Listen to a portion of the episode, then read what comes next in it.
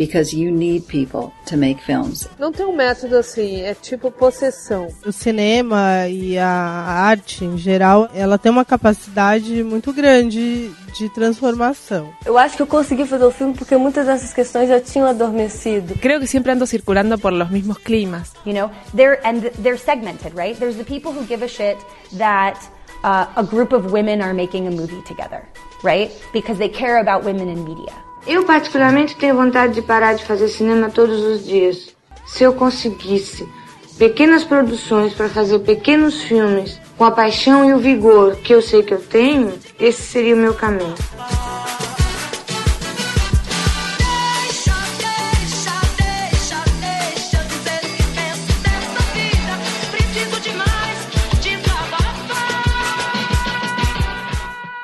Feito por Elas, o podcast que discute o protagonismo das mulheres no audiovisual. Olá, ouvintes. Eu sou Isabel Wittmann. Eu sou Stefania Amaral. Eu sou Samantha Brasil. E você está escutando Feito por Elas, o podcast que discute o protagonismo das mulheres no audiovisual.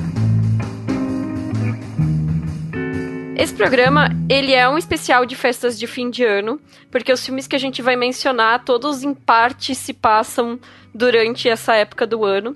E muita gente tem o hábito de ver filmes específicos quando chega essa época do ano, né? Tem aqueles clássicos, né? Tipo A Felicidade Não Se Compra, A Loja da Esquina. É, o filme que mais reprisou nos anos 90, tipo, que era O Esqueceram de Mim, né? Que todo dia 25 passava na Globo. Tem os filmes de ação, tipo Duro de Matar, os filmes é, infantis, como O Milagre da Rua 34. E aqueles filmes que são diferentes, que às vezes as pessoas nem percebem que são necessariamente filmes de Natal, como Edward Mãos de Tesoura e Gremlins. Eu adoro rever Harry Sally, que é de 89 e foi escrito pela Nora Ephron. Eu sei que a Raquel também é fã de rever Harry e Sally nessa época de Natal. E vocês? É, o que vocês gostam de assistir na época de Natal? Vocês costumam assistir um filme específico repetidamente ou vocês não têm essa tradição, esse costume? É, eu até baixei esses dias aquele filme com a Sandra Bullock, que ela trabalha no metrô, como que chama, enquanto você dormia. Sim. Porque tem um rolê de Natal. e eu tô com saudade dele, porque costumava passar na televisão. Então tinha isso, eu via o que passava no, na televisão, né? Mas Felicidade Não Se Compra eu acho legal rever. Eu costumo rever porque sempre tem um podcast sobre nessa época. Mas não ser aquela tradição, né? Aquela coisa, vou ter que ver esse filme. E eu também não tenho tradição, até porque eu não curto muito o Natal, celebrar o Natal, inclusive. É, talvez, não sei, fiquei pensando, mas meus traumas podem ser relacionados, inclusive, a esses filmes de Natal, porque, tipo, na minha casa a gente não ia para casa da família, ninguém ia para nossa casa, então era só eu, meu pai, minha mãe, meu irmão.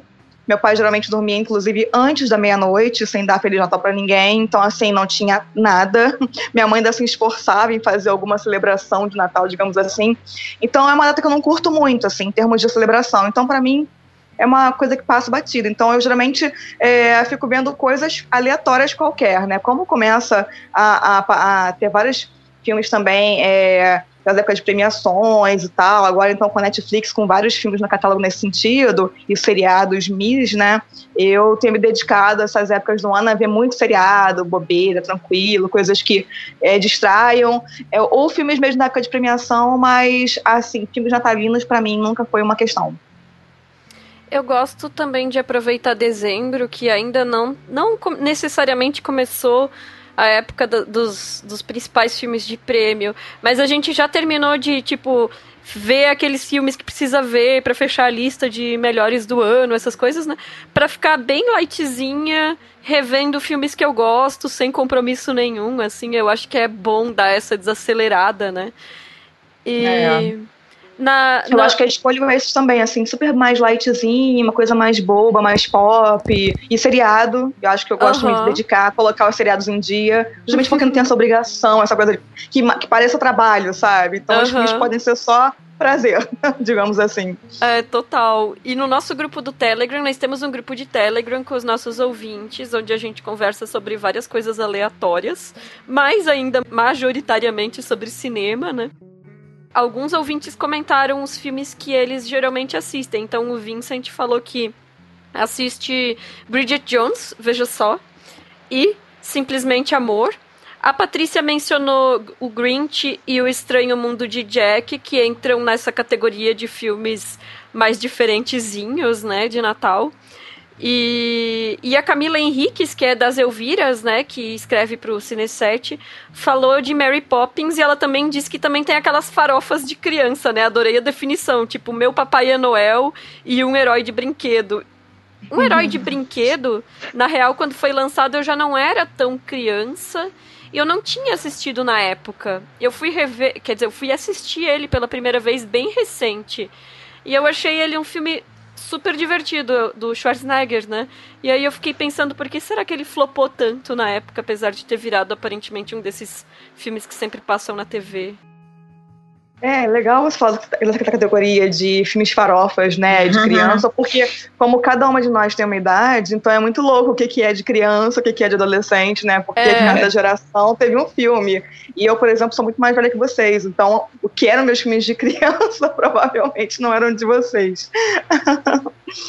E não é tão distante assim, nossa. É, também acho que baixo. Nada. Uhum, sou assim. E aqui no nosso programa a gente já tinha mencionado em, em, outros episódios o A Very Murray Christmas de 2015, que foi dirigido Adoro. pela Sofia Coppola. Tá no programa sobre ela, né? E eu, eu não gosto. gosto. é, a gente... eu apago, eu apago ele assim na filmografia dela. Também. e a gente falou Mas também. Mas gosta, viu? Eu curto, eu acho um guilty pleasure. E a gente falou também do Amor Não Tira Férias, de 2006, da Nancy Myers. E o Feriados em Família, de 95, da Jodie Foster.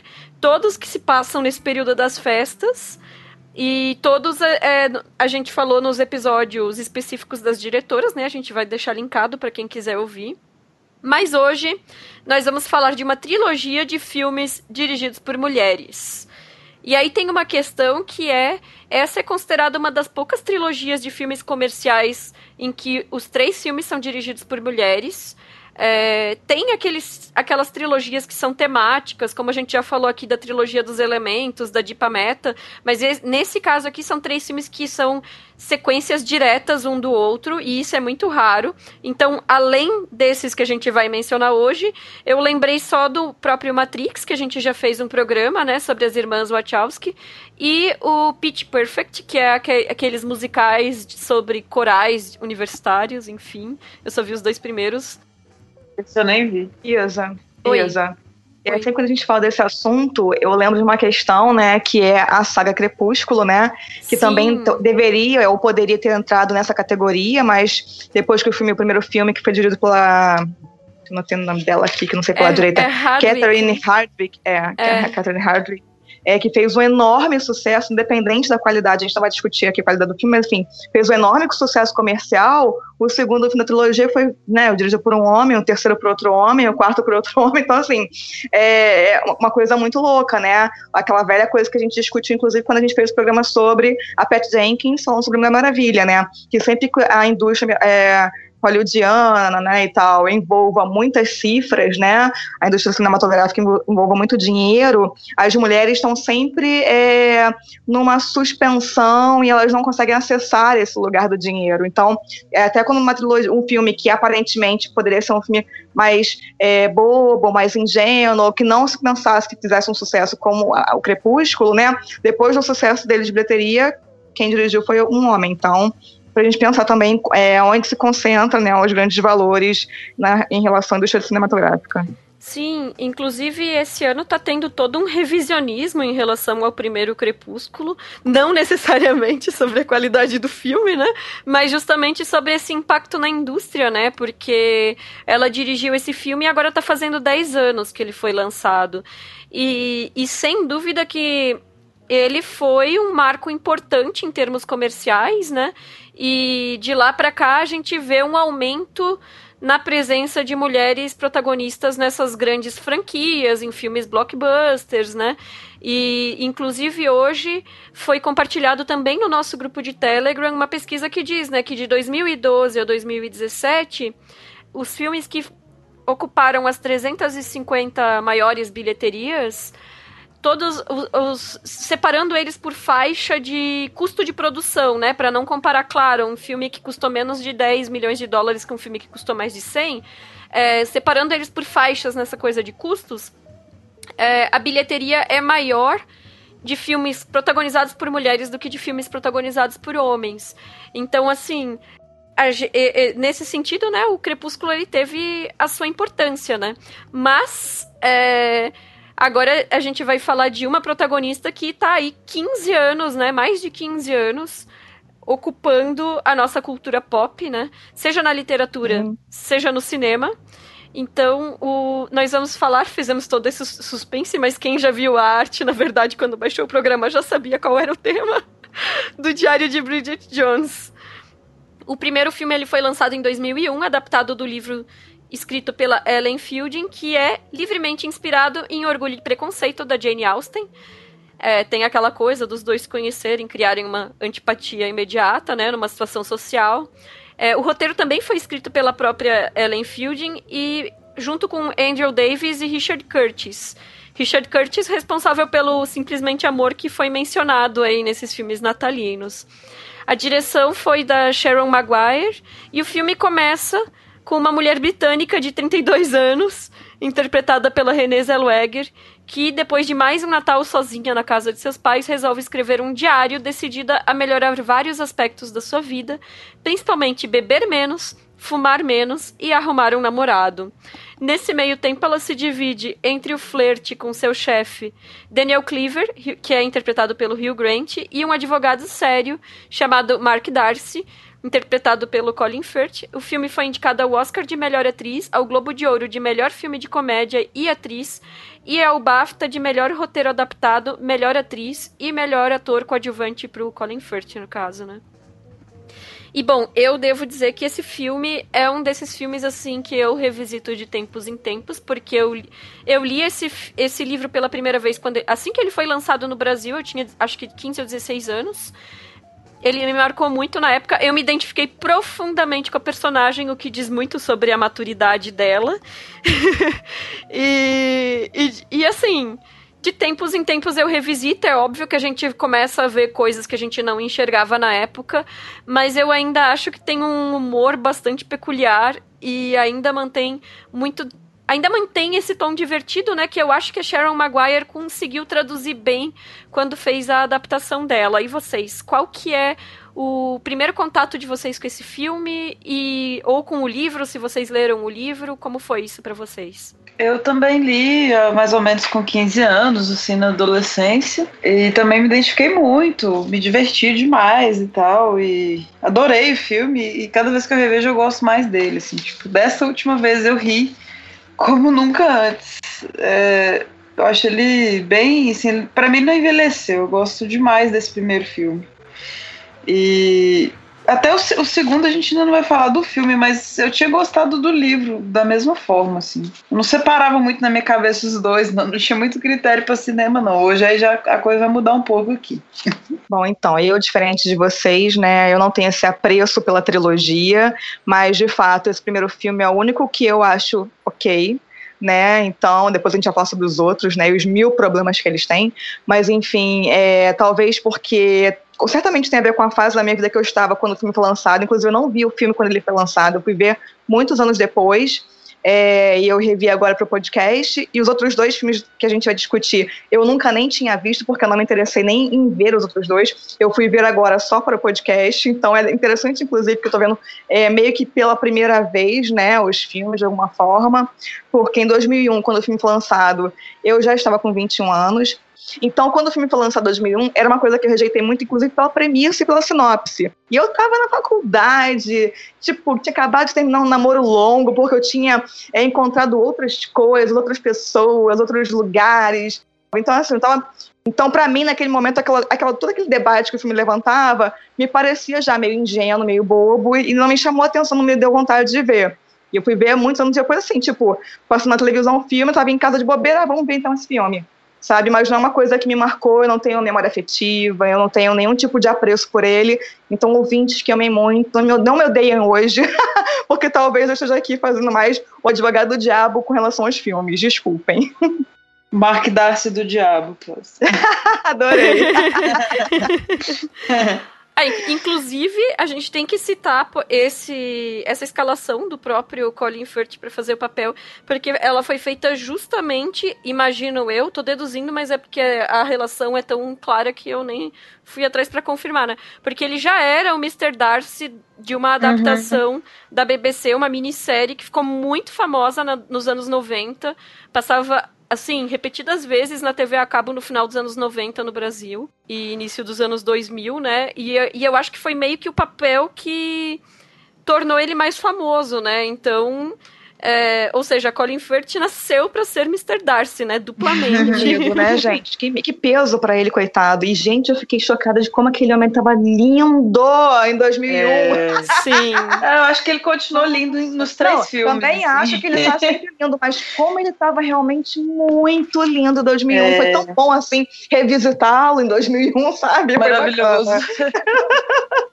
Aquele suéter inesquecível. Exatamente. Mas é um peso também isso, né, gente, para um ator, né? Pensando aqui friamente, né? Essa carga desse, desse personagem também, desse homem ideal, digamos assim, né?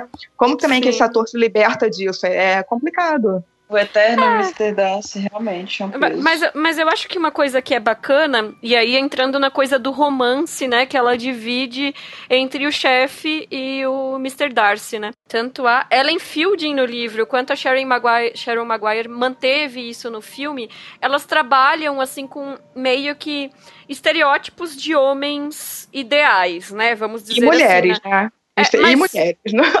Mulheres nem tanto, porque eu acho que acho que a Sharon Maguire tá muito aberta. Quer dizer, a Ellen Fielding, meu Deus, eu vou trocar o nome delas para sempre agora. A Ellen Fielding, quando ela criou a Bridget Jones, ela tá muito aberta para abraçar as nossas incoerências, sabe? A abertura do, do Diário de Bridget Jones é o comprometimento dela de ano novo, né? Ela, ela é. faz essa, essa listinha, né, de, de coisas com que, ela, com, com, que ela se compromete fazer no ano novo. E assim, super feminista. Dependente, minha carreira, não tenho que é, lidar melhor comigo mesma e não sei o que lá, sair mais com os meus amigos, desencanar de um monte de neura, ficar de bem com o meu corpo, blá blá blá. Tipo, a, ou seja, a Bridget Jones, ela é uma típica mulher trabalhadora da virada dos anos 90, né? Para os anos 2000, porque ela nasceu, na verdade, de uma coluna de jornal, se eu não me engano, e aí depois virou a personagem do livro, né? É, e... mulher branca, acho que branca tem que ser enfatizado, né? Porque... É, claro, claro. Uhum. Mas, aí, mas aí o que acontece é que nós, nós temos as nossas incoerências, né? A gente tem uma série de posturas que às vezes na nossa vida pessoal a gente é, entra numas neuras que às vezes não condiz com, às vezes, com posturas mais gerais, né? E é isso que acontece com Bridget, né? Ela, ela no final encana com o próprio corpo, ela encana com a ideia de romance. Enfim, eu acho que, que ela abraça muito bem essa ideia de. É, as pessoas são mais complexas do que elas parecem no início. As pessoas não são perfeitinhas nos, nos seus discursos e nas suas práticas, né? E aí, em, em, contrapartida, ela tem essas duas possibilidades de romance, e inclusive Bridget sempre tem possibilidades de romance, o que mostra que, sei lá, na forma como a autora enxerga ela, ela é uma mulher muito interessante para esses caras, né? E o Daniel Cleaver, ele é o estereótipo do, do cara cafajeste, né? Pegador, aquela coisa toda. E o Colin Firth é aquele cara serião que não. O Mr. Darcy, né? Que não fala com as. não se comunica tão bem, que. que. sei lá, não parece tão divertido à primeira, à primeira vista, mas que é, compensa com outros tipos de cuidados, vamos dizer assim, né?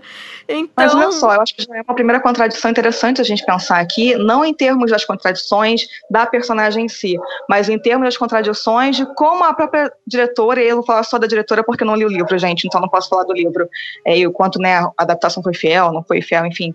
É, o quanto a diretora também constrói essa personagem, como você falou agora, Isa, foi bem interessante, porque embora ela tenha, ela cumpra aquele requisito de ser aquela mulher solteirona em busca de um marido, digamos assim, o amor ideal, aquele homem dos seus sonhos, sempre, em todos os filmes, ela está sendo disputada por mais de um homem. Então, assim, que solteirona é essa que está sendo disputada e ela que vai escolher aquela dificuldade imensa, porque nem é assim, eles que vão decidir por ela, né? Porque poderia ser ela que vai escolher o cara que ela vai querer. Então, nossa, eu queria ser essa solteirona que tá sempre com vários caras afim dela, entendeu? Que solteirona é essa. Que o maior Mas... dilema dela é qual que eu vou querer, A ou B, sabe? Então, inclusive, isso para mim sou um pouco artificial e ultra clichê, no sentido de que a, a solteirice, que seria um problema para ela, uma questão talvez fundante da personagem, para mim não fica muito bem construído nesse sentido, sabe? Sim, inclusive porque tem uma cena maravilhosa na abertura que é ela com sozinha em casa tocando aquela música All By Myself, né? Que é muito engraçada, assim. Aliás, Mas... eu amo os momentos dela sozinha em casa. Eu é gosto mesmo, sim, muito. Porque ali, de fato, a gente percebe muitas coisas que a gente, às vezes, né, faz, assim, em casa, sozinha, ou pensa, ou simula, qualquer coisa nesse sentido. Então, eu gosto realmente muito das cenas que ela tá no apartamento. E acho que é interessante a gente ressaltar também que o apartamento é um personagem no filme. Né? Até porque Mas... ele tá em todos os filmes, assim. É, é bem interessante. E, e, mas é interessante isso que tu mencionou que sempre tem alguém disputando ela, porque é, ela é construída como uma personagem que tenta projetar uma segurança por, por causa do ponto em que ela está na carreira dela, da idade e tudo, mas ela, no fundo, é uma pessoa insegura muitas de nós somos, né? E aí, mas é legal assim como como isso também a mostra famosa, que síndrome da impostora, né? Estamos é, aí exato. mundo pra isso. E, mas, mas é por isso que eu coloquei isso, que eu acho interessante que a, a escritora e aí depois a diretora colocam ela como essa mulher que atrai esses caras porque ela é uma personagem interessante, né? Então, independente da forma como ela se enxergue, do, das neuras que ela tenha com o corpo dela, mas aí a gente, claro que tem que frisar que rola umas, um, um, certo problema de autoimagem vinculado a uma gordofobia internalizada que não faz nem sentido, porque, tipo, não lembro se no filme chega a especificar, mas no diário eu acho que o pico de peso da personagem é em torno de 62 ou 64 quilos. Minha gente. É, eu magra isso. Ninguém é gorda com 62 quilos, né? Exatamente. Exatamente, gente. Isso é bem patético, muito gordofóbico, horrível. Inclusive, aconselho aqui, indico aos nossos ouvintes. Coincidentemente, ontem à noite eu estava assistindo a GNT e aí começou o documentário de uma, de uma diretora que eu gosto muito brasileira, chamada Suzana Lira, que o nome do filme é O Meu Corpo é Mais, que é só sobre mulheres gordas. E elas falando das dificuldades e de como elas criaram mecanismos para subverter a sociedade que, né, é, pauta os nossos corpos, os nossos desejos, as nossas é, intenções de se vestir, como se colocar no mundo, por conta do nosso peso, né? Então é bem legal o documentário, vale a pena assistir. É, Meu Corpo é da Suzana Lira, tá é, passando no GNT, então deve estar nesses canais é, Now, né, streaming, enfim, essas coisas tem um dispositivo da narrativa, já que a gente está falando meio que dessa coisa da adaptação do livro para o filme, né? Que eu acho que eu achei interessante quando foi usado e achei que deveria ter sido usado mais, porque ele é meio que adaptado no meio do caminho, que é aparecer as, a, o texto dela escrito na tela, sabe? Que eu achei algo simpático, mas é meio que descartado, assim. E por outro é, lado, pô. é usado o tempo inteiro, em todos os filmes, a narração em off para compor esse mesmo efeito, né? Essa, esse mesmo sentido de, de usar o, o diário como fonte de narrativa. Uhum.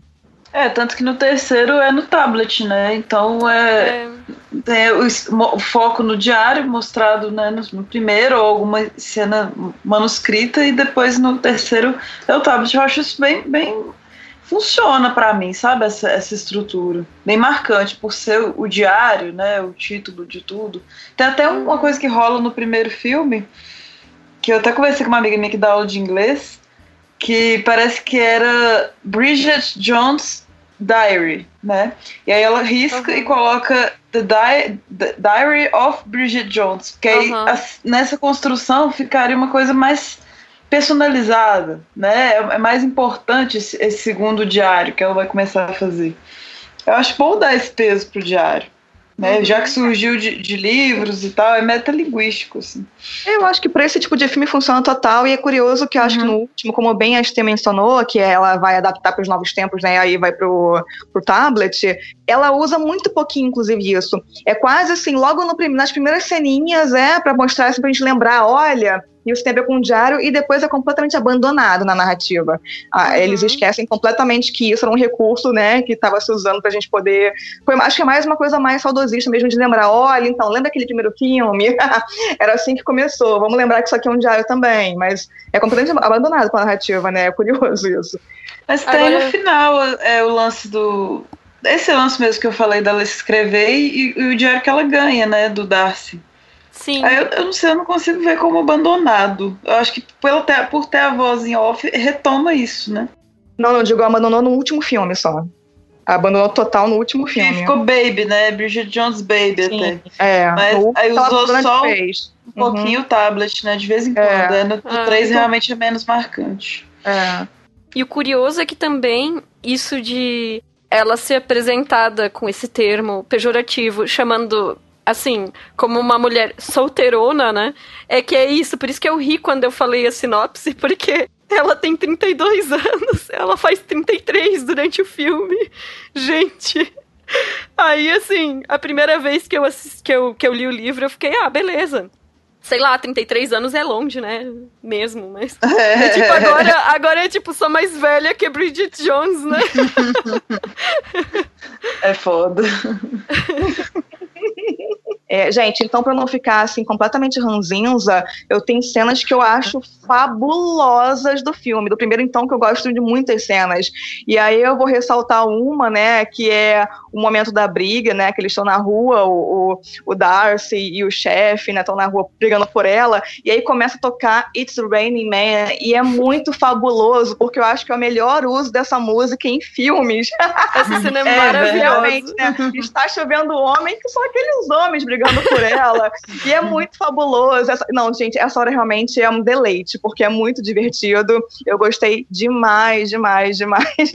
e aí a gente poderia citar várias cenas musicais que o filme tem, né, de fato, que realmente são muito legais. Até porque nesse primeiro filme, principalmente, as músicas são completamente diegéticas na narrativa, né? Então é muito é bacana ótima. o uso. Pois é, a trilha é maravilhosa. Dá vontade de né, ficar ouvindo aqui no Spotify em looping. A trilha do filme, realmente, dos três, inclusive, é o que eu mais gosto, e todas fazem parte da narrativa. Então, isso realmente é muito interessante como eles conseguiram usar bem esse recurso, né? Inclusive com imagens que ilustram as músicas. E essa, para mim, é o ápice do, do It's Raining Man, os dois brigando por ela. e é muito, muito chacota, é muito divertido. Tem a Mariah Carey também que ela canta, né? Can't Live, If Living is Without You, no, no karaokê da empresa, né? Canta mal e tal. Finge Sim. que tá cantando mal, né? Porque eu acho que a Renée, ela, ela, na real, ela canta bem. E tem aquela cena também da festa no jardim, que ia ser uma festa fantasia com o tema eu de amo aquilo. prostitutas e padres. Adoro ela de coelhinho. Ela chega fantasiada e tá todo mundo vestido normal. Eu acho muito engraçado. E aí Não, vem a só tia ela dela. e o pai, né? Aí ela e o é, pai. É, o pai. É, mas, aí depois... vai aparecendo a galera que foi também atrás do, dos, das moitinhas. Muito bom. Sim, sim. E, e ainda sobre essa coisa do, do da dualidade entre os dois pretendentes, acho que uma coisa que marca muito, que eu anotei, assim, são duas frases que são chave dos dois, que destacam muito essa oposição, né? Porque enquanto o, o Daniel Cleaver, o chefe dela, fala preciso de você para me salvar, se colocando como esse homem perdido, né? Esse tipo de coisa. O outro diz que gosta dela do jeito que ela é, né? Exatamente do jeito que ela é. Então. É lindo. O momento amorzinho do filme. É. Tanto que é o momento que os amigos dela ficam, então, né? Tipo, não tem nem o que dizer, né? Qual é essa dúvida, querida? Aquele amigo dela também, eu, eu acho muito maravilhoso. Todas as cenas com ele, eu rio enlouquecidamente dele na cena da sopa azul que ele retoma isso, né? Nós gostamos da Brigitte do jeito que ela é e tal. pra fazer aquele, aquele momento. A, a sopa azul, eu falei, né? É importante reforçar essa sopa azul, porque é muito ótimo. é aquela viagem que ela tem. incrível, realmente. Não, é, ficou, ficou muito boa aquela sequência toda, né? quando ela tem a piração de vodka também, que ela cai e começa a passar as imagens na, na cabeça dela, é uma das minhas cenas preferidas, assim, tipo, amo muito esse filme. Ah, e aí eu preciso fazer uma homenagem, né? Que tem uma cena incrível dela com o chefe, na hora que, ela, que eles vão ter uma transa, e aí o chefe vai subindo, ela tá completamente desconfortável, ela tá querendo meio que fugir daquilo porque ela está de calcinha bege gigante. Né? E aí ele fala, nossa, adoro calcinhas grandes, adoro. E eu fiquei assim, gente, o que homem. precisa de homens que amem calcinhas bege gigantes, confortáveis. Pelo fim da ditadura dos fio, do fio dental, sabe? É. Maravilhoso, calcinha grande, gigante, confortável. e essa cena eu adoro, eu acho muito pois legal. É, esse é um, é um aspecto que é interessante na construção dele, porque embora ele seja construído como esse cara cafajeste, pegador, blá blá blá, e trai ela, inclusive, né? Uhum. Mas assim, nos momentos em que os dois estão juntos, ele é sempre ótimo com ela, assim, ele sempre reafirma ela, elogia ela, destaca as qualidades dela. Então ele não é um personagem também que que é um personagem raso e óbvio, né? Uhum. Não, mas o cafajeste é esse, né, gente? É o cara que vai estar sempre te botando como você é a mulher da minha vida, enquanto ele diz isso para 30 mulheres. Né? Claro. Né? E ele tudo é sempre maravilhoso. E realmente, como você falou, isso é interessante porque, assim, tanto ele quanto ela, eu acho que conseguem no, no roteiro serem tridimensionalizados, enquanto que o Mr. Darcy fica mais Plano, num tom né? só. Num tom é. só né? Aquele cara só. É, talvez nos outros filmes, inclusive, ele vai ganhar um pouquinho mais de camadas, mas nesse ele fica super é, monocórdio ali, sabe? Que talvez Sim. seja um problema para ele também nesse sentido, até pra gente é, flertar um pouco mais com o personagem do chefe, né? Construído dessa forma, pra gente ter uma, é, é um impulso de de repente achar que o personagem do chefe é mais interessante, para no final a gente cair do cavalo e ver, né, que ele fazia um monte de besteira.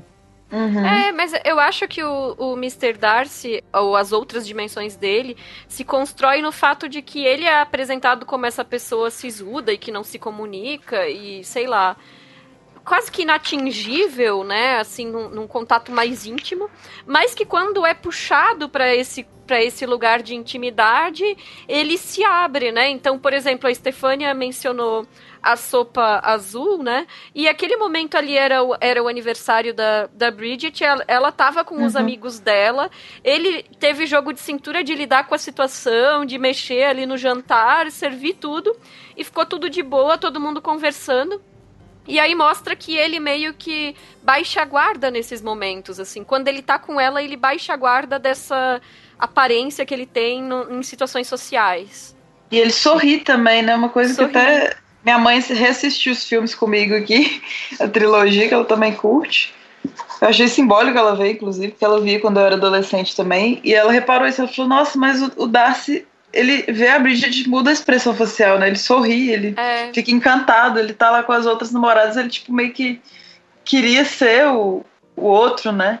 É bem interessante, assim, o, que, que ela, o efeito que ela causa nele, né? É, e acaba que assim, a, a Bridget, ela tem isso de ser insegura, vamos dizer, esse uhum. estereótipo. Eu, eu, não gosto dessa expressão insegura. Mas ela tem essas, essas neuroses, esses problemas que, que a sociedade faz com que nós mulheres tenhamos, né? Pela pressão de tudo, de ser de determinada forma.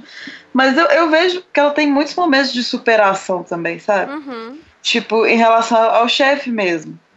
A forma a como hora ela que ela se demite é maravilhosa. Ah, é incrível. Ela, ela consegue é, brincar com isso, assim. Ela consegue sair por cima e, e superar essas situações, uhum. sabe? Não se deixar abalar com isso de, em algum nível.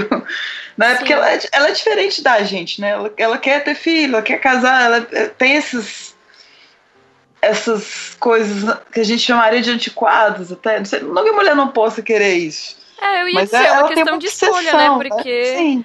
Porque ela também Exatamente. é preocupada com a carreira dela, ela uhum. tem a vida com os uhum. amigos dela, enfim, ela não. Né, isso não é o único aspecto da vida dela, né? Exato.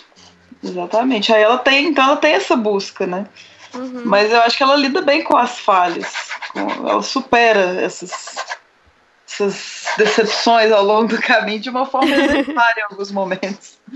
É, eu acho um filme muito simpático e o livro é divertidíssimo. Faz, faz alguns anos que eu não releio, mas é claro que se a gente vai reler, a gente tem que ter em mente, né, a época em, em que foi feito e tal, né? Hum. Mas eu ainda acho que tem muita coisa é, divertida, assim, tanto no livro quanto no filme. Ah, e uma coisa que a gente não mencionou foi a própria polêmica da Renée Zellweger no papel, né? Porque essa personagem, então, ela já vinha de um histórico com o público leitor britânico, que era de uma revista ou de um jornal, não tenho certeza. Depois passou para os livros. Então era uma figura assim meio que da cultura pop britânica. E aí foi escalada Renée Zellweger. E o sotaque dela é horrível nesse primeiro filme, assim. Tipo, não é nem um pouco convincente. Então eu lembro na época que o filme saiu que já, já tinha muitas críticas negativas, assim, sobre a, a, a escalação dela para o papel. Mas ela é tão fofinha também, né? Que é difícil também ficar chateado com essa, com essa escalação, né? Eu acho que combina ela ser meio peixe fora d'água, sabe? tipo, ela já é uma pessoa diferente, assim, de, divertida, né? Uma, uma, figura peculiar, digamos, a Bridget. Então, ela, ela, falar de forma diferente também, eu acho ótimo. Eu acho que só reforça o personagem. Então, eu super defendo a escalação. E acho que também uma, duas, dois personagens interessantes que a gente quase não falou, nem pensou em mencionar muito aqui, mas que me agradam muito no filme.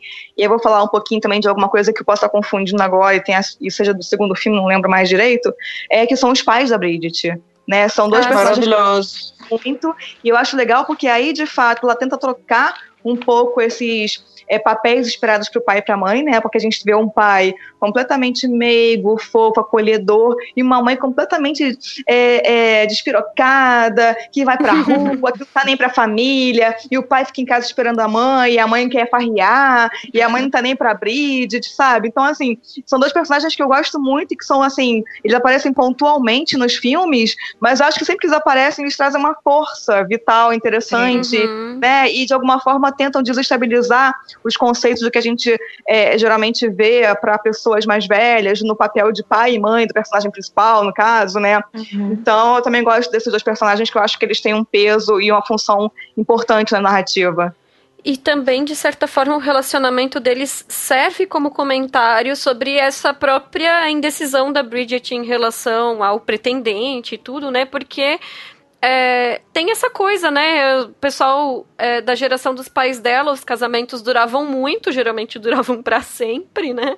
É. E que é meio que a situação dos pais dela, casados desde sempre, nunca não se separaram, mas aí aparece essa coisa do questionar o status desse relacionamento que acontece há tanto tempo, né? E, e e o desejo da mãe dela de realmente Exatamente. experimentar outra coisa. E vai viver uma aventura e não dá é. certo lá volta e o pai tá lá esperando. Ah, que bom que você cansou daquela vida. É muito maravilhoso, né? Ela uhum. foi uma experiência, ele tá lá esperando e volta de braço aberto. Ok, maravilhoso. Não tem esse papo de masculamento, não tem nada disso. É, é muito incrível. Porque isso é tudo. Na, ela, ela, coloca isso de forma tão natural, né, no, no filme, Sim. que é muito bacana. E eu acho que é até bem verossímil, sabe? Agora que, que eu também assisti com 15 e ficava doido para ter alguma experiência na vida, né? Para colocar no meu diário. Agora que eu tô com, com, a idade dela no filme, né? Quase 32, eu vejo que muitos daqueles clichês que, que parecem clichês são verossímeis, acontecem na vida real. As pessoas falam esse tipo de coisa. Isso Às é vezes eu. Onde a fumaça, há fogo, é. né? não assim, aquele, aquela coisa de, ah, é o final feliz, né? Não, não, estamos isso chegando não existe, no, no, né? Não existe final feliz. Mas no segundo filme parece que o propósito dele é isso, né? É. Mas isso, isso realmente não é verossímil, mas assim, várias coisas de conversa são, são relações que eu vejo como bem, bem possíveis e fluidas, assim, não acho forçado, não. Inclusive, Vamos falar sobre o segundo filme, Bora então. Lá. que é o Bridget Jones no Limite da Razão, que foi lançado em 2004. E, e nesse filme, a Bridget, depois de dois meses de namoro com o Darcy, começa a questionar se o relacionamento é do jeito que ela gostaria que fosse, e entre crises de ciúme termina o namoro. O filme é dirigido por Biban Kidron, então foi mudada a diretora, né? novamente com o roteiro da Ellen Fielding, adaptado do livro é, que tem o mesmo nome, em parceria com Richard Curtis, Andrew Davis e Adam Brooks. O filme foi indicado ao Globo de Ouro de melhor atriz em comédia ou musical para Renée Zellweger. Então, eu lembro uma vez, muitos anos atrás, que eu estava lendo uma crítica sobre um lugar chamado Notting Hill. Era, uma, era um texto que falava meio que sobre essa leva de comédias românticas e romances, a geração Julia Roberts e, e Sandra Bullock nos anos 90, né?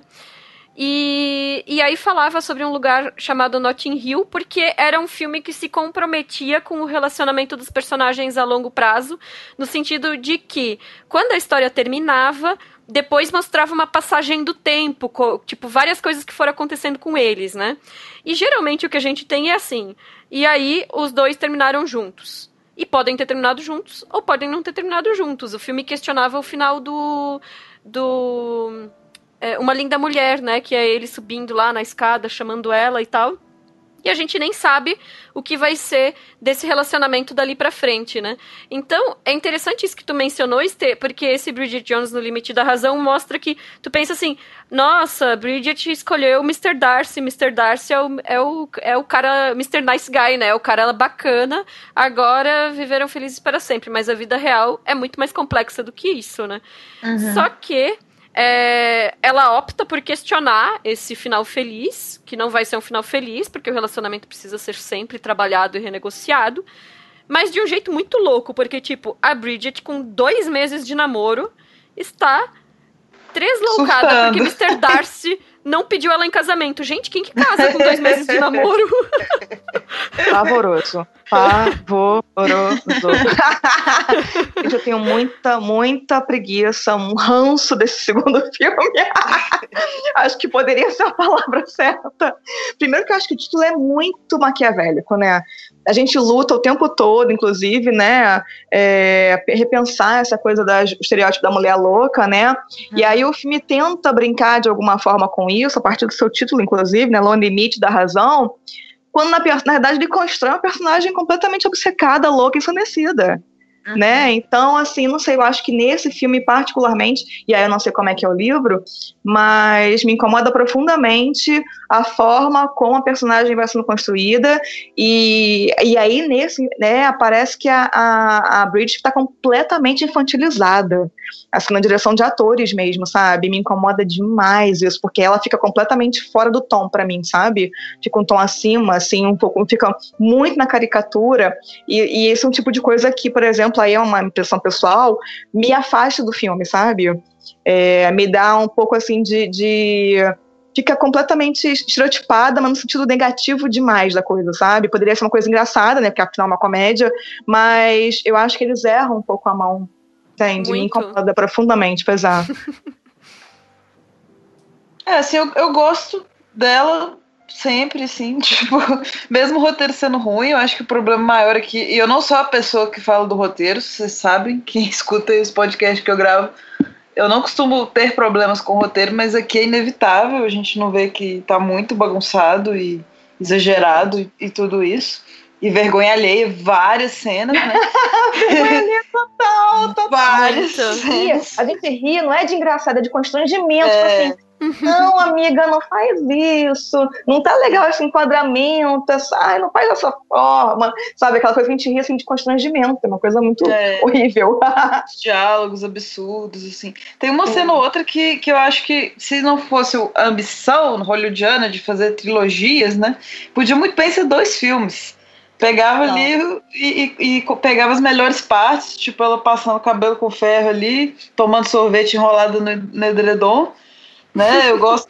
Cena outra assim, eu gosto muito, tipo, quando ela tá falando com o, Darcy. E aí ela tava no Viva Voz e, é todo ótimo, mundo escuta, tipo, são bem divertidos. Mas aí depois ele, ele cai de um jeito que é difícil recuperar, né? Perdoar, né? Sim. Eu, eu acho que essa construção do relacionamento deles no início, que começa a mostrar como é que uhum. como é que se desenrolou depois, é legal. É legal ver o êxtase que ela tá quando uhum. ela descreve que eles estão seis semanas e 71 transas juntos, tipo, ela conta. É. E o jeito e... que ela olha para ele ali, né, né deitado. Tipo... É como se fosse algo muito idealizado e que era tão inatingível que agora ela não acredita, né? Uhum. Só que isso faz parte da construção dela. É, nessa coisa, né, de que ela não acredita porque ela não tem uma boa autoimagem, né? Porque ela coloca ele como algo superior a ela mesma, né? Uhum. É, é quase um deus, né? Uma figura deificada ali mesmo. Por isso que ela fica ali, né, embasbacada olhando e ele fala, deixa eu dormir. Para de me uhum. olhar, gente. Isso é tipo assim, 12 anos, cara, sabe? É, muito, é muito infantilizado, sabe? É sufocante mesmo. Ai. Agora tem. Eu tem teria medo questão... dela, eu sairia correndo. É. Sim, inclusive, isso foi uma das coisas que eu anotei aqui, que, que é... Opa, oi Maia. Oi Maia. A gostou a Maia, a Maia também não gostou do filme, ela queria falar. Não, não, não. não é legal. mas, mas então, isso foi uma das coisas que eu anotei quando eu assisti o filme, que foi assim, a gente entende por que, que a Bridget quer ficar com o Mr. Darcy, ou porque ela é, imaginaria que seria melhor ficar com o Daniel Cleaver, enfim. Mas nesse momento é difícil de entender porque que Darcy desejaria ficar com ela, porque ela se apresenta como uma hum. figura, além de insegura, ciumenta e neurótica, né? Então, hum. assim, ela tá ali o tempo inteiro surtando, achando que ele tá traindo ela e tudo, e ele leva tudo numa boa, tipo, ele não ele não acha ruim, assim, ele não ele não ele não toma isso como algo negativo, ele é compreensivo, mas assim, imagina o tempo inteiro a pessoa dizendo, você tá me traindo, você tá me traindo, assim, isso deve ser muito desgastante, né? É, e o desespero dela pra.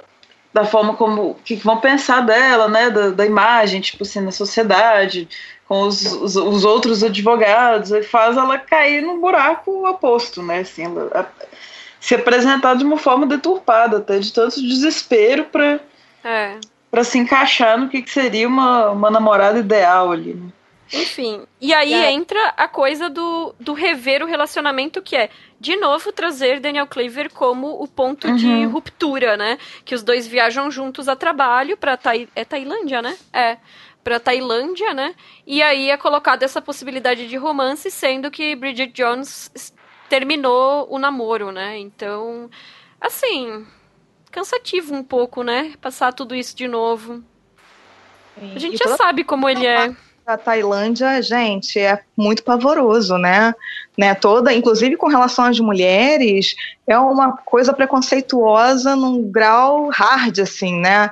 Uhum, a, a, mulher tailandesa que está ali simplesmente como prostituta, ou então a cena da cadeia, de, né, que elas estão ali e ela, o que as mulheres querem simplesmente é sutiã. Nossa, uhum. é uma coisa uhum. tão, gente. É Produtos é... ocidentais, Não, muitas aspas. Exatamente. Cantar Madonna e. Isso.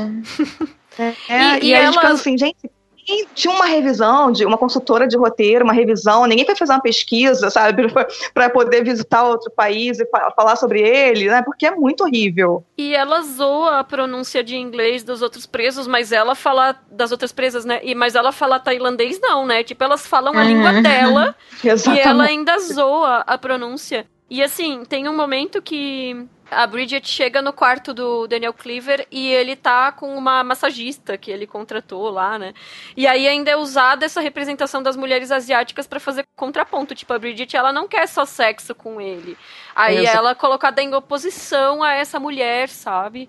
É, é terrível. E, e aí não tem nem a desculpa da época em que foi feito, porque esse filme foi feito em 2004 e eu lembro que na época, porque eu já acompanhava, tá. né? As críticas já falavam que esse filme era extremamente racista. Então era algo oh. que já, já reverberou na época, né? No. Por isso que eu acho interessante a gente marcar lá naquele começo, quando eu falei, que é sobre uma mulher branca, com todos Sim. os seus pontos cegos, né? E todos os seus preconceitos, inclusive, que isso implica, né? Porque aí tá tudo no filme, inclusive. Esse segundo filme é, está bem forte, bem marcado. Então, tem a questão também do romance com a colega de trabalho do Darcy, né? Que ela é muito presente, muito bonita, muito agradável e culmina de uma forma totalmente injustificável ali, né? Tipo. Horrível. Porque não tem nenhuma, nenhum desenvolvimento de narrativa, nem desenvolvimento de roteiro desta personagem que tem indicações pra gente de que aquela mulher estava interessada nela. Uhum. E aí uhum. eles saem com isso, de repente, como um super trunfo para falar: não, olha então, na verdade, ela não estava interessada no Darcy, era em você. Gente, aquilo é tão pavoroso também.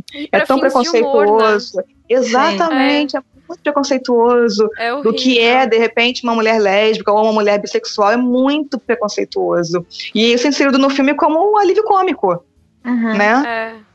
E tem uma, uma reprise.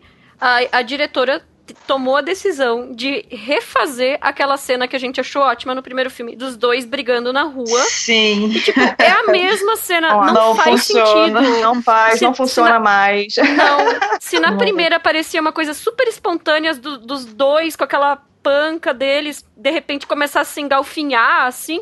Nessa segunda uhum. parece que foi colocada ali só pra ter de novo, pra, pra quem sabe o público que, é, é. que foi cativo, né? Ter o mesmo. O, a mesma coisa, achar a mesma graça, né? Do que no primeiro filme. Mas, gente, é a mesma cena. É muito Exato. ruim.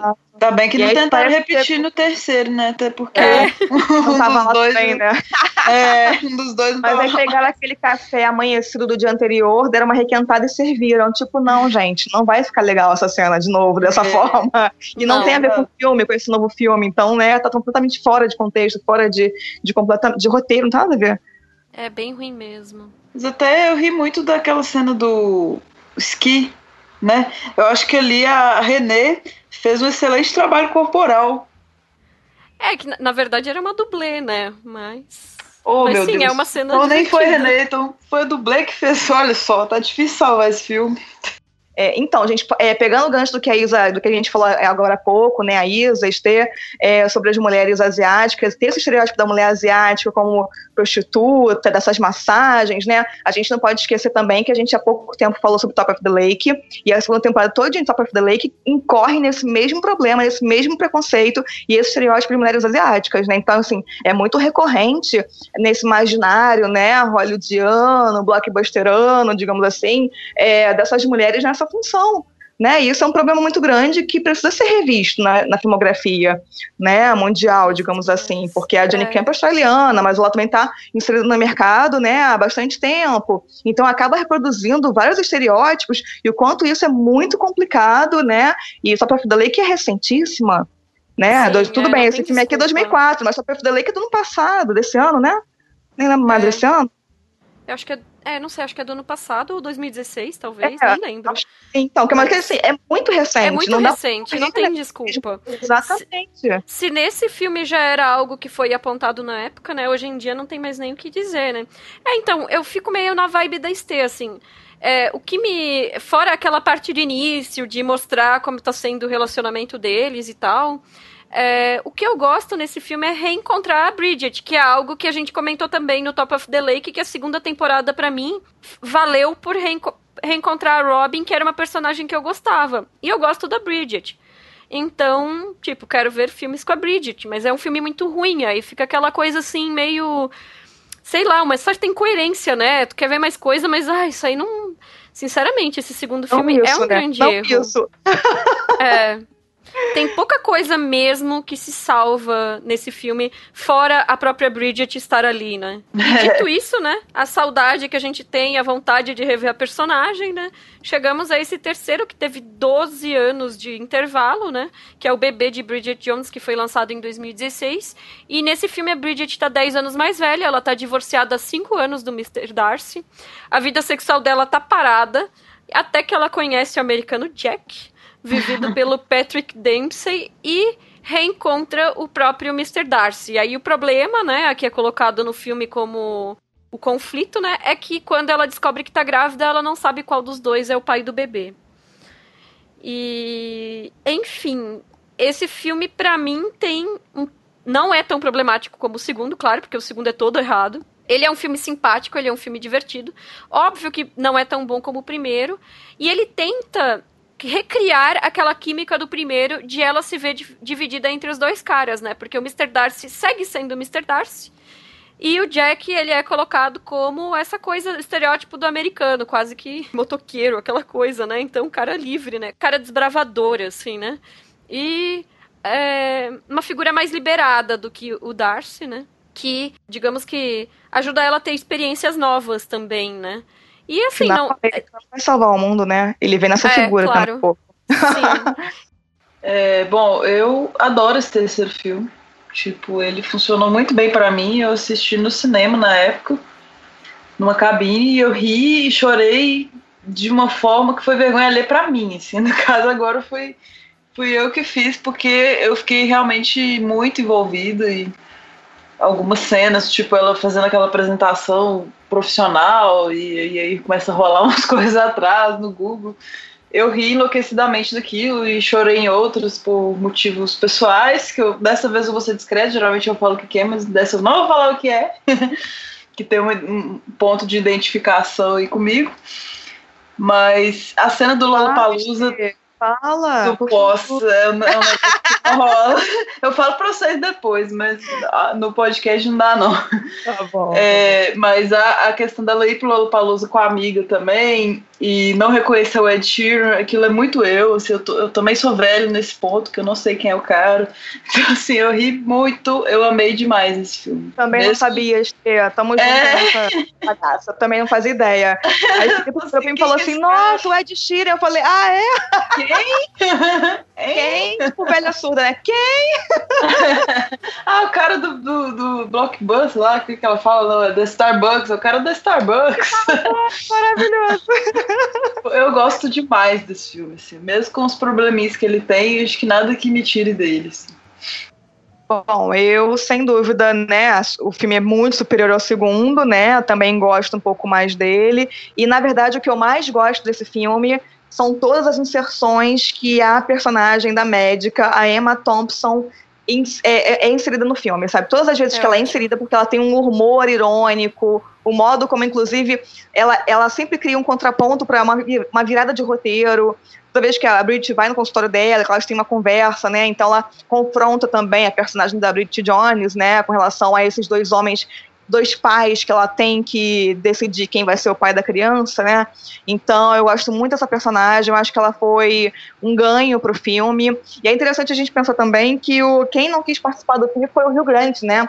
E ele, porque parece que mudaram muito o, o, o filme em relação ao livro, o roteiro muda demais, e aí ele disse que não queria participar do filme. Então eles tiveram que criar esse personagem americano, né, esse outro personagem para inserir porque ele disse que não queria fazer parte disso, porque mudava demais a essência do que seria Bridget Jones, mas de alguma forma o filme funciona bastante, né? Então é interessante a gente perceber isso. Eu não sei nem se ele é adaptado direto do terceiro livro. Eu não fui atrás de ver isso porque eu não li o terceiro livro, porque eu me recuso a ler o livro em que Mr. Darcy morreu, porque eu sei que no terceiro livro é isso. então... É, eu vi uma entrevista só com o Rio Grant no que ele falava isso, entendeu? Que ele não queria é... fazer parte do filme porque parece que teria perdido a essência do que era esse terceiro livro. Então, Pois ele é, é um fã, tipo questionamento, né? os fãs do livro nos contarem, de repente, nos mandem mensagem, nos digam quem leu o terceiro livro para poder saber o que, que mudou tanto. É, eu, acho eu, curiosidade, tá? eu vou animar de ler esse terceiro livro, porque eu Não. tenho curiosidade, sim. Matar o Mr. Darcy é muito é, cruel. É, isso tá muito Mas assim, é, eu acho que eles viram que a, a Sharon Maguire era a pessoa que sabia adaptar esse material, né? E, e, e transpor esse humor dos livros para tela, trouxeram ela de volta. Eu só acho que aqui ela perdeu um pouco a mão, porque eu acho que os personagens viraram um pouco uma caricatura do que eles eram, né? Então, a Bridget é, é feito muitas piadas, assim, tipo, repetidas piadas dela errando coisas ao vivo. Então ela virou uma pessoa extremamente atrapalhada, o que não justificaria a posição que ela tem na carreira dela, né? O Darcy, de um cara sério e com dificuldade de interação social, virou um robô. Porque quando ela fala que, que ela tá grávida, ele sai do recinto, volta e fala em tom de robótico mesmo, é, que foi a melhor notícia da vida dele, assim, mas, tipo, totalmente sem emoção. E não é isso que era o personagem, né? O personagem era um cara que não tinha traquejo social, ele não era uma pessoa sem sentimentos, né? Mas vai ver, ele então, evoluiu com a idade. Que É, mas e aí então, o próprio ele personagem... é o militante ativista feminista do filme, né, Mr. Maravilhoso! É, é Na verdade louco. é contragosto, né? Porque ele é o cara não, certinho, né?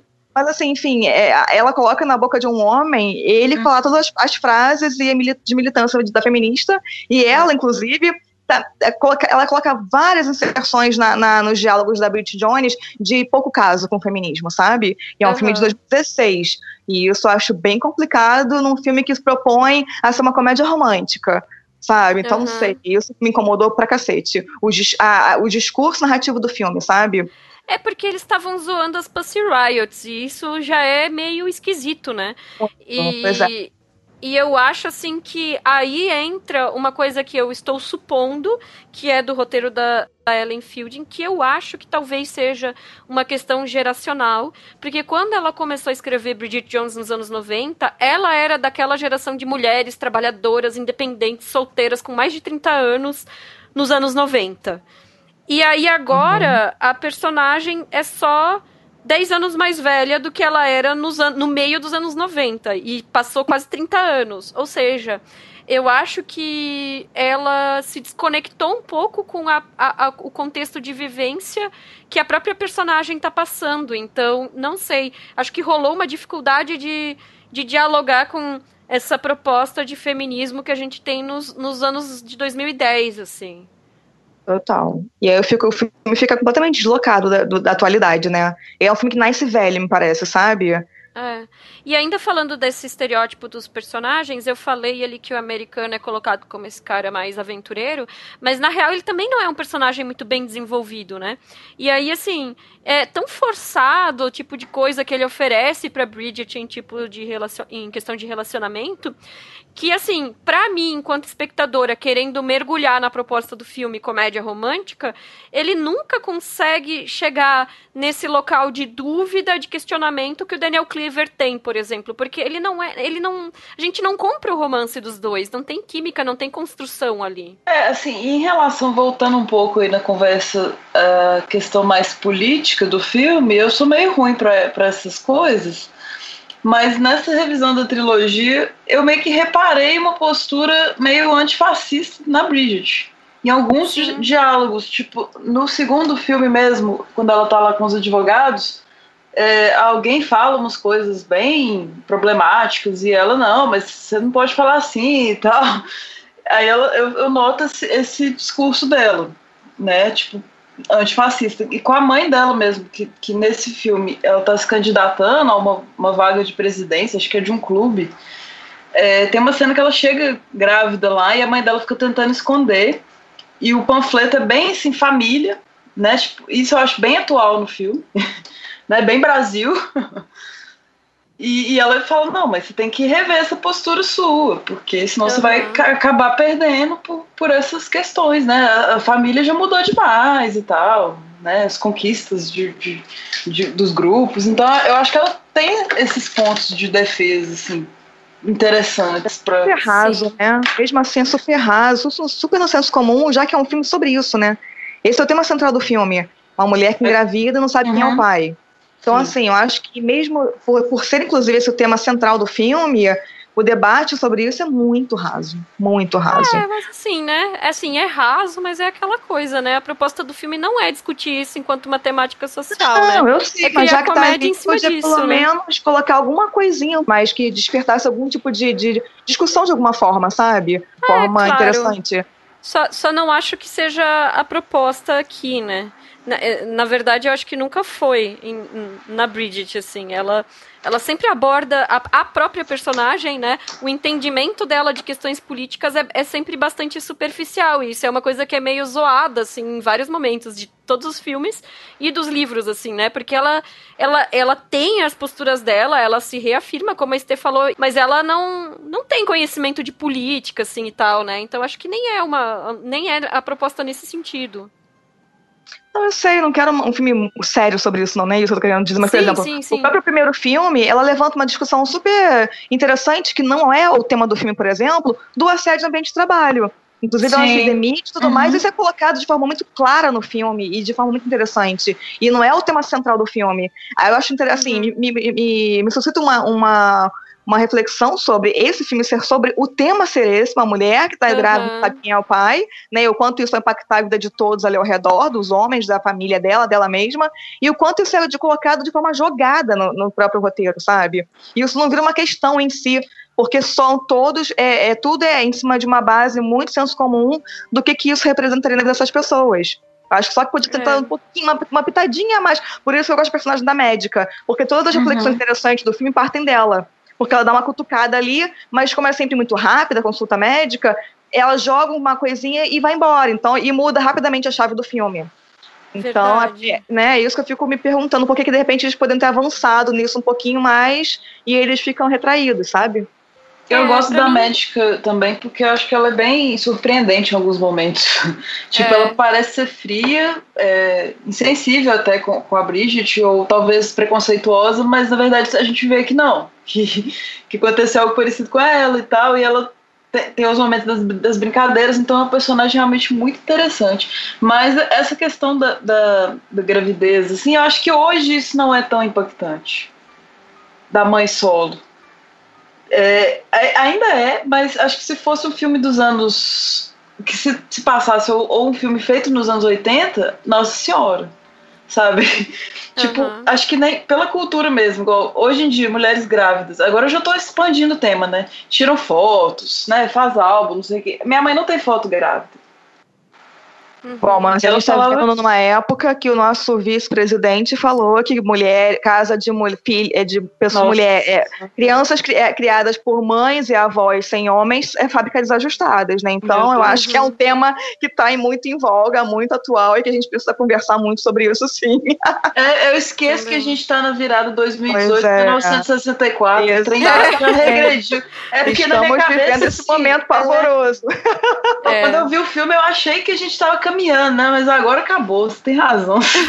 Não, Jesus na goiabeira, né, gente? Então... É. gente, é que tá, tá tenso. Bom, uma coisa que eu tinha lembrado também era o fato de que o livro da Bridget Jones a gente mencionou Crepúsculo, como foi importante e tal. O livro ele abriu portas para quase que um novo subgênero, né, que o pessoal chamava pejorativamente de chick lit, né, que é tipo literatura de mulherzinha, que foi toda uma série de livros lançados aí nessa época que teve Becky Bloom, Melancia, enfim, todas essas coisas que apareceram depois. Li tudo. Adorei é... de tudo. É. Não li nada, gente. Então tá. Pegando, cara, dessa, dessa sua fala sobre os livros, Isa, eu também retomo aqui, inclusive, que o recentemente, né, um sucesso de público tanto literário quanto televisivo, de alguma forma, o, o Escrototões de Cinza, né, a trilogia, que também Sim. vem muito nessa carona, nesse embalo, e foi dirigido por uma mulher. Então, Vamos ver como esses próximos filmes com essas temáticas, assim, desse universo dito feminino, né, é, vão se encaminhar. Aspas, né? É, que é colocado aspas. como universo feminino, né? Não, Porque por isso que eu falei, dito, isso, né? dito uhum. como feminino, né? Sei lá o que uhum. é isso, nunca vi mas nem comigo eu... se fosse falar.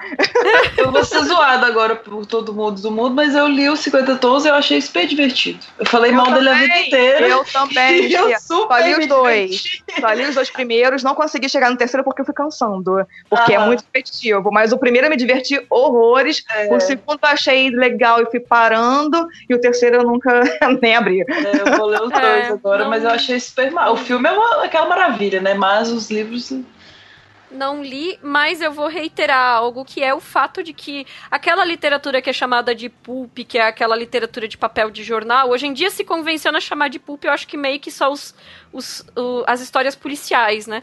Mas assim, hoje virou cult você dizer que ler livro policial ou livro de detetive, porque era literatura de banca de jornal que era voltada para o público masculino. Uhum. Agora, ninguém ressignificou a literatura de banca de jornal que era, que era tida como para público feminino, que era aquele Sabrina, Júlia, Bianca, não sei o que lá, que eram livros de romance e ou eróticos, né? Exatamente. Que todas as casas brasileiras tinham nos anos 80.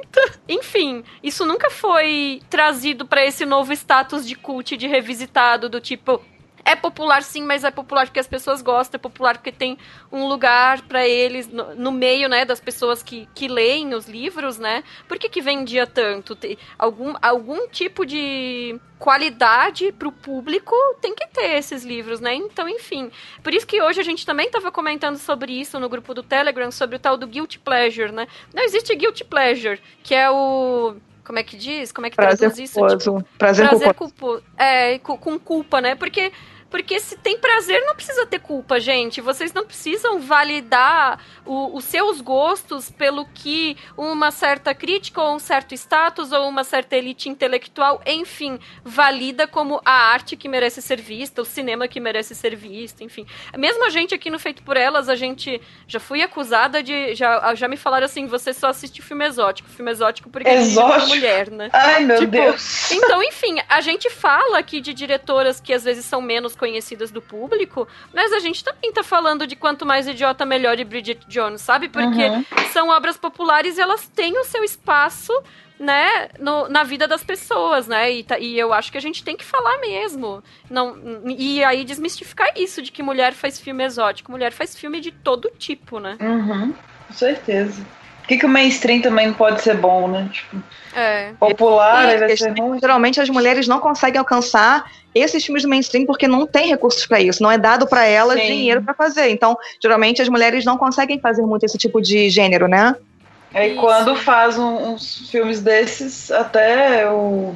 Precisamos falar sobre o Kevin mesmo, muita gente nem sabe. Psicopata americano, que é uma mulher que dirige. Exatamente. Uhum.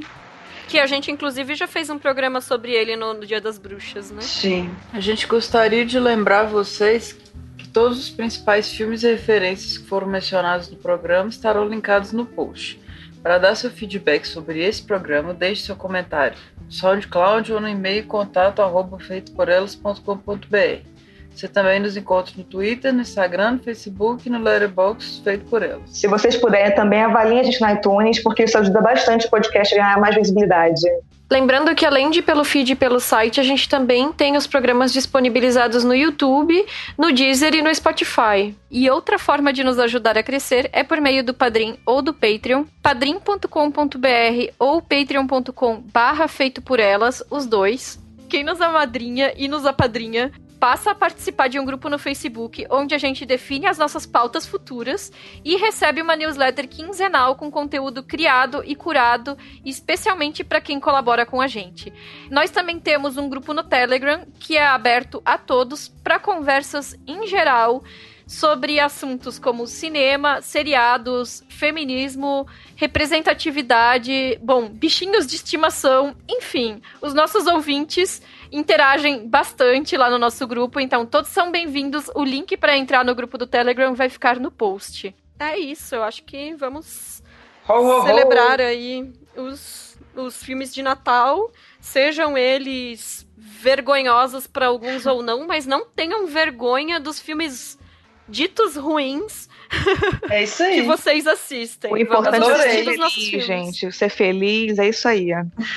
Adorei essa desconstrução da culpa do, pelos é. filmes. Amei. Vamos divulgar e, mais. E aí eu, eu aproveito e deixo a pergunta para os ouvintes de quais são os filmes que vocês gostam de assistir no Natal. Responde pra gente, manda um e-mail, comenta no SoundCloud e conta pra gente então quais são esses filmes.